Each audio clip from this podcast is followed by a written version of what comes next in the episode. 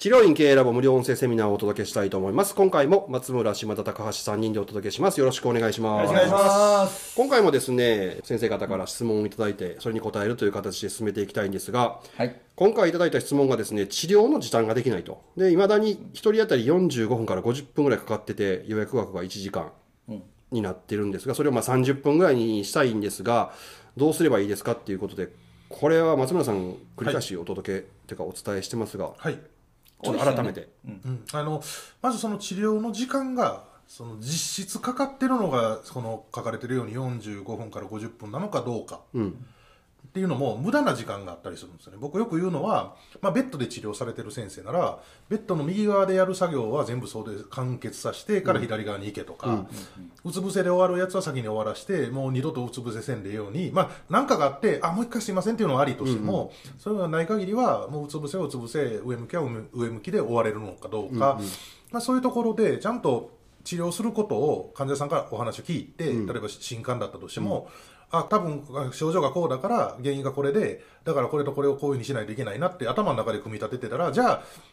このポジションの時はこれをするとかって全部組み立てればそれだけで多分かなり時短になるんですちょっと頭の中の組み立て方が、まだ弱いということなんですかね。弱いというかね下手したら思いつきでやってる可能性があーあこれやってみようとか行き当たりばったり。でやったけどこういう結果だったから次じゃあこれやってみようかなって足していくことをされるパターンの人は時短ができないっていう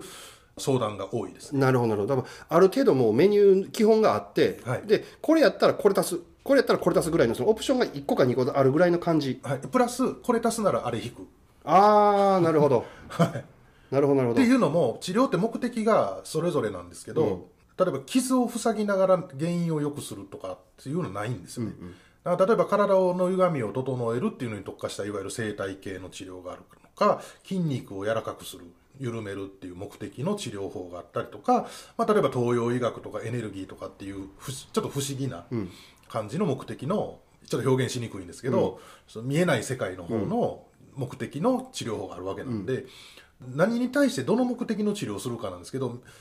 体の歪みを整える治療法を何個かやる人がいるんですよねあ例えば整体やって回路やってまた整体やる違う整体やるとか下手したら崩れたりするんですけどやっぱり自分が習ってるのがそっち系ばっかりやったらそれをいっぱい使ってやるんですよ。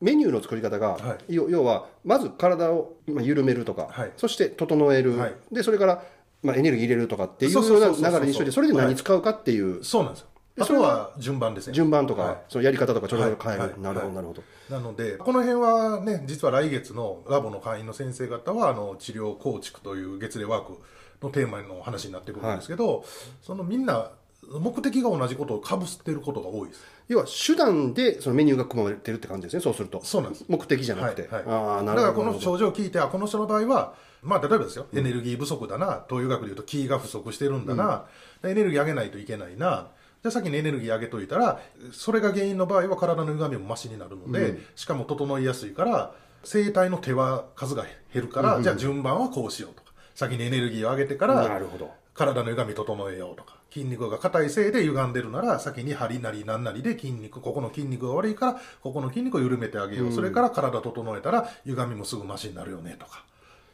なるほど、なるほど。最終目的とそれまでたどる道筋がもう明確で、はい。手段でやってないですもんね。そうなんですよ、はい、さっき針してとかじゃないですよね、ないです決め方がね。なるほど、なるほど。そうするともうそんなん絶対逆に時間を長くすることができなくなります。うん。だから松本さん5分しか治療せえへんね。いやいやみんなね5分5分けど10分ぐらいやってるから。特に最近ねそれ言われるから逆に流したろうと思って 最近うちの院でねこの前もちゃんと時間測ってやったらちゃんちゃんと10分。ちゃんと10分。誰に向かって伸ばしてるんですか分からん分からんけど。ゆっくりなるべくゆっくりやろうと思っていや、これ治療もそうなんですけど、島田さん、あの、問診とかもそうですよね。そうですね。あの、今のお話、まさにいいお話で、要は、コース料理で刺身の次に刺身が出てきて、もう一回カルパッチョみたいなもんですよ。そうなんですよ下手したらね。体冷えるわ、みたそいうそうそうそうそうそう本当そうなんですよもう生魚ええでっていうねな。それは、よくやる人いますね。あるあるの、無限ループの人ね。はいうんまあ、その辺意識をしながら組み立てればできるかもしれへんけどこれもなかなか一人でやるのはちょっと難しいですね。難しいんですよね。で、まあ、プラスまあ、キャリアとか、まあ、そういうのもあったり、見立てって言って、実はその、まあ、問診だけじゃなくて、パッと体見たり、問診プラス体を見て、多分、この人の腰痛はここだな、ぐらいのあたりがつけれないと、ダメなのと、治療しながら外れることもあるんで、その時の修正力っていうんですか。はいはいはい。ちゃうかったわ、みたいな時にどうするかとか、臨機応変力っていうのは変なんですけど、まあ、そういうところも大事かな。なるほど。わかりました。はいで、二つ目の質問がですね、はい。治療費について、その学割で安くする考え方はいはい合ってますかとかっていうところなんですけど、まあこれも何回かお使いお伝えはしたことあると思うんですが、これについてどうですか、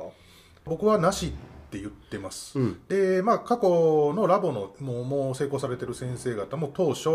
自分がスポーツみたいもんだから学割しますって言って、まあ、僕は反対してたんですけど、まあ、その先生は常に反対をする先生だったんで あのあまあいいですね、まあ、好きにやってくださいっつってやったらあのすぐ連絡があって「学割やめていいですか?」ってそうなって「えなんでですか?」って聞いたら時間かかるのに学生の方が。スポーツやってる学生の方が時間かかるのに単価が安いっておかしいと思うんですよね。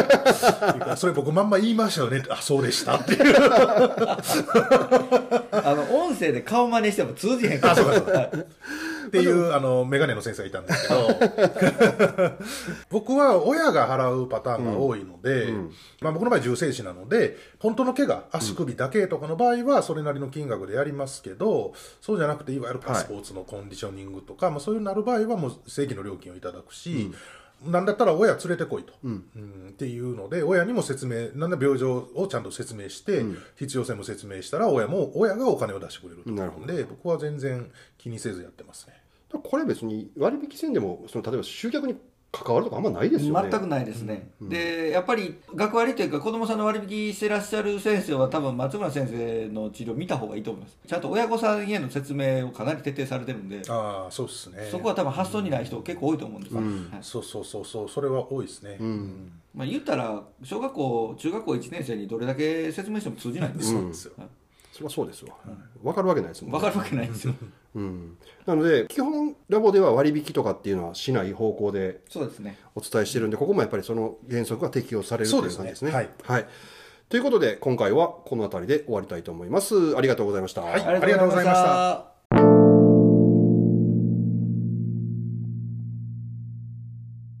治療院経営ラボには正会員以外にオンラインで学べる治療院経営大学校があります。治療院経営大学校には無料版と有料版があります。無料版では情報を得ることだけですが、有料版の方では他にいろいろな特典がついています。月5000円で入会することができますので、そちらについて興味がある方は概要欄にリンクを貼っておきますので、そちらの方からお問い合わせください。また、LINE 公式アカウントもございますので、そちらのリンクから登録いただくと、治療院経営ラボのセミナー情報なども得ることができます。